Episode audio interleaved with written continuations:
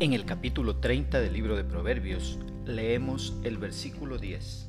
En la traducción latinoamericana la palabra del Señor dice, No acuses a un sirviente ante su patrón. Si te maldijera, lo tendrías bien merecido. ¿Qué es lo que expresa el escritor? Este proverbio tiene en mente a una persona que acusa falsamente a un siervo en la presencia de su amo. Claro, como el siervo acusado injustamente no está presente, no puede defenderse. Tal vez el amo tome medidas disciplinarias contra ese desafortunado siervo y la reacción del siervo sea lanzar una maldición en contra de quien le acusó injustamente. El proverbio dice que esta maldición se hará efectiva en la persona que acusó al siervo ante su amo injustamente. Cuidémonos de hablar mal de otros cuando no están presentes.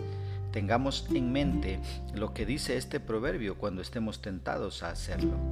Recordemos que la lengua es un miembro pequeño del cuerpo, pero es capaz de hacer tanto daño cuando no está sometida al control del Espíritu Santo. Hablar mal de otros es abrir la puerta a todo tipo de mal. Sufrirá la persona contra quien se habla mal, pero sufrirá también y tal vez más la persona que habla mal, porque Dios en su tiempo traerá el castigo merecido. ¿Cómo podemos aplicar esta porción bíblica a nuestra vida? Primeramente, siendo muy honestos. Si tenemos algo en contra de otra persona, vayamos directamente a esa persona en paz y tratemos de solucionar el asunto y no hablemos mal a sus espaldas. Segundo, intentando vivir en paz con todas las personas.